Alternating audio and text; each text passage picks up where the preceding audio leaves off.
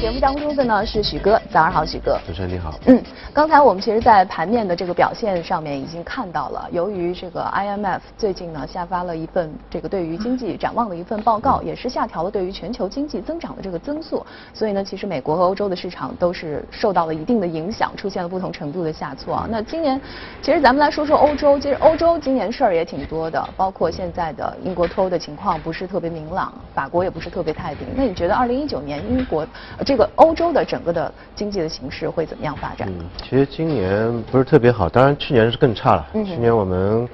呃回顾投资市场的话，就是有记录以来，一九零一年到现在，可能二零一八年是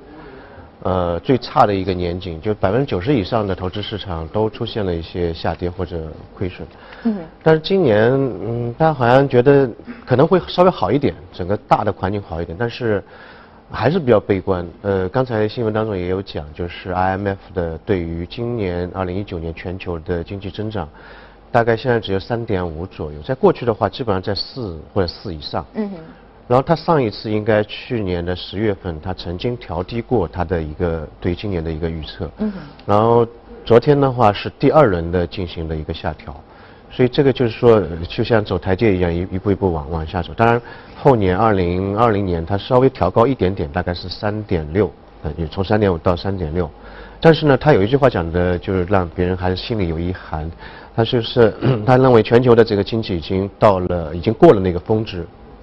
都过了一个峰值水平。形象一点说的话，就是好像过山车一样的那个，我们已经过了最高点，那个顶已经到了，对，已经过过最高点，然后下去下去，当然中间会有反弹，比如三点五到三点六，但整个趋势是慢慢慢慢往下走，这是一个让市场比较担心的一个事儿。但是他提出的两个因素也是值得考量的，第一个就是他认为全球的这个贸易保护嗯在逐步的抬头。因为其实全球就是大家分工嘛，你做你擅长的，我做我擅长，然后交换的话，整个生产效率会提高。如果大家都关起门来做所有的事情，那么整个全球的经济发展肯定是会往往往下走的，这是毋庸置疑的。所以这一点是他比较担心。另外一点就是一些呃没有意想到的黑天鹅的事件，比如说英国脱欧，或者说硬脱欧，或者说无协议脱欧，这这个事情对于全球经济其实嗯它的影响也是比较深远。当然有一些可能现在还没出现，但在二零一九年可能会。呃，慢慢出现，所以这个是一个整个大的一个一个情况，好像今年也不是特别的乐观。第二个，大家可以看到，呃，美国方面其实现在经济之前是一枝独秀，全球的所有的经济体当中，美国是最好的，包括它的失业率也好，那个 GDP 也好，消费者指数也好，都比较好。但是最近一段时间，大家可以看到它的经济数据不是特别好。然后，呃，美联储的整个这个。货币政策也有一些调整，包括鲍威尔他的态度之前是比较鹰派的，就是说我们一个整个这个升息的步伐不会改变。第二个，我们缩表进入了无人驾驶的状态，就是我不管了，反正就是每个月五百亿美金从市场当中收回流动性。但最近大家可以看到，它整个这个言论出现了一些比较大的变化。呃，他曾经说过，如果说缩表是成为市场下跌的主因的话，我们会改变整个缩表的一个计划。这个是在之前是。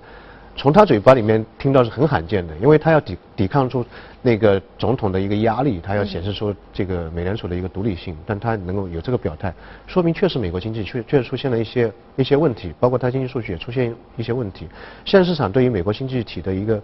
一个担心就是说，它所有的那些政策，包括是基建，包括是减税，包括是医疗，它的作用的边际递减效应是会越来越快，就是这个药吃下去，这个疗效后面突然间就消失了。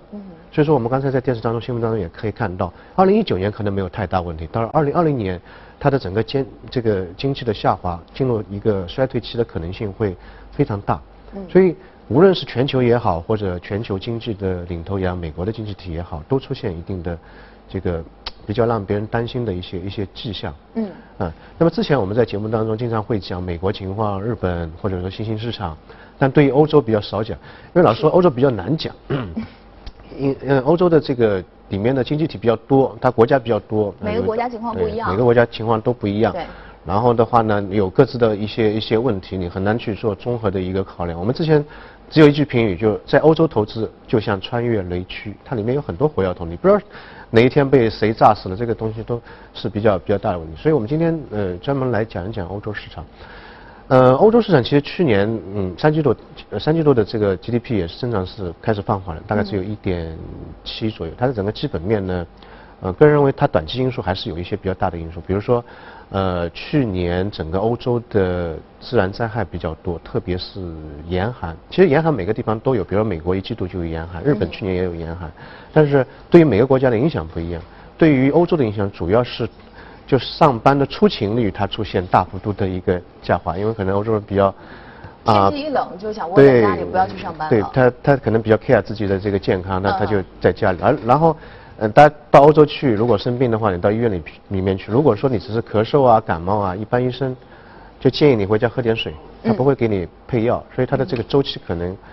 相对来说会比较长一点，对于经济影响可能会比其他国家的影响会稍微稍微大一点。嗯。第二个因素呢，就是它的那个汇率，欧元的汇率，欧元汇率去年其实是有大概百分之五的下跌。对于很多经济体来讲的话，欧元就汇率下跌反而是一个好事，因为它出口会多。多一点嘛，然后对于欧欧盟欧元区的话，可能是一个坏事，因为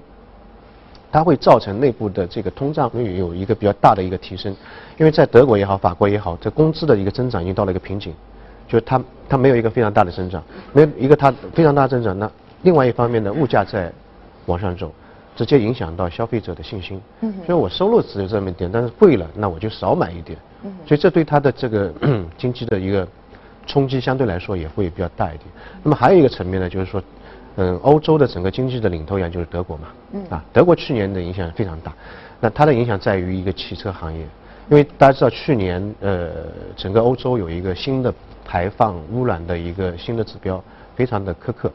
那么包括在德国大众有一些丑闻事件出出台，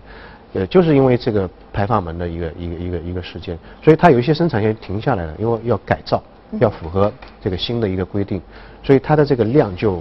出现了一个比较大的一个下滑，所以它的整个基本面，它无论是从细节上面来看，或者说从大的方方向来看，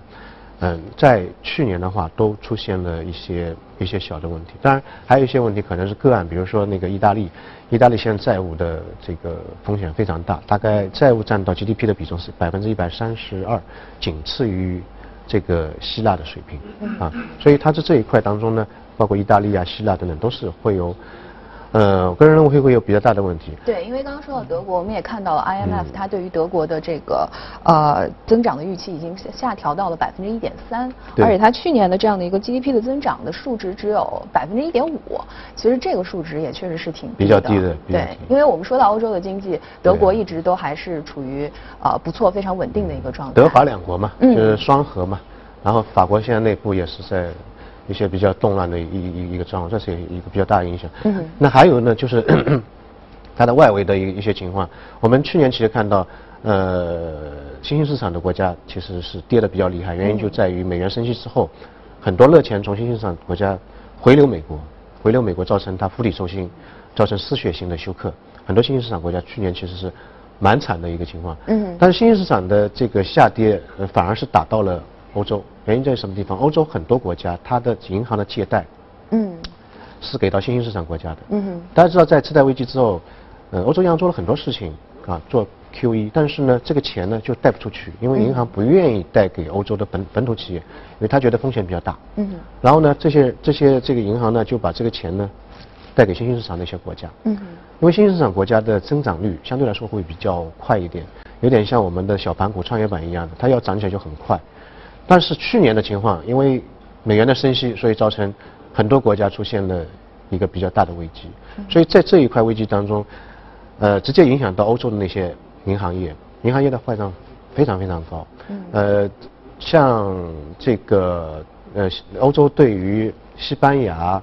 土耳其和那个墨西哥的这个，这这就这三个国家，它的那个贷款的敞口、风险的暴露敞口就是一万亿。欧元左右，所以这个量相对来说会比较大。这些国家出现了问题，去年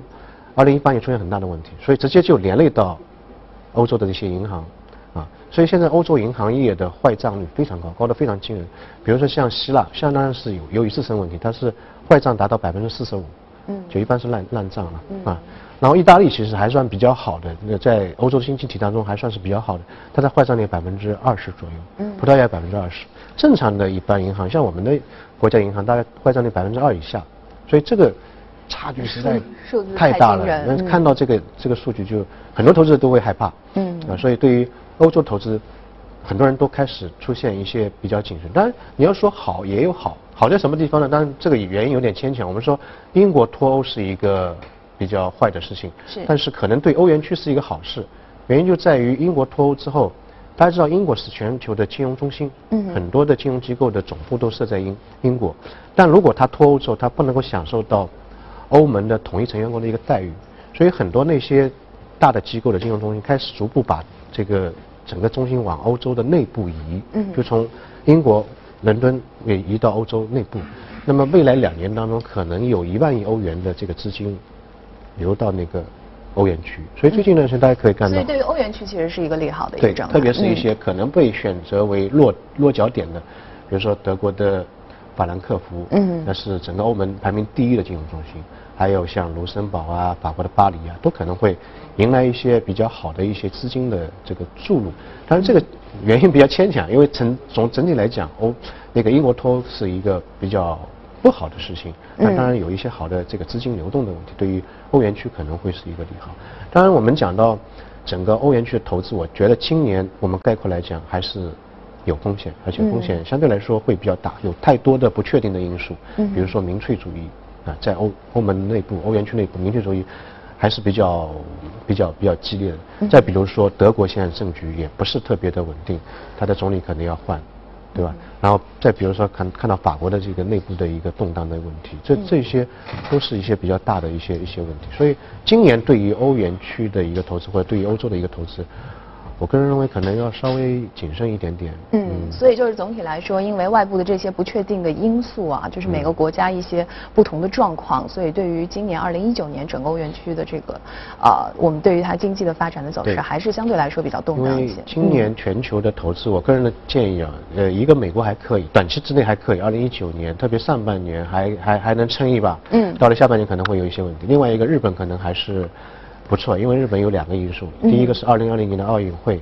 第二个呢是二零二五年的世博会。嗯嗯。呃，这两个因素呢，曾经在一九六四年的时候支撑的整个日本经济有一个腾飞的一个过程，所以可能会对日日本经济会好一点。除了这两个国家之外呢，其他的地方，当然新兴市场可能会好一点，但都会有这样或者或者那样的问题。在整体的，大家可以看到 IMF 对于全球经济的一个下调，在这个背景之下，可能投资风险还是存在的。嗯。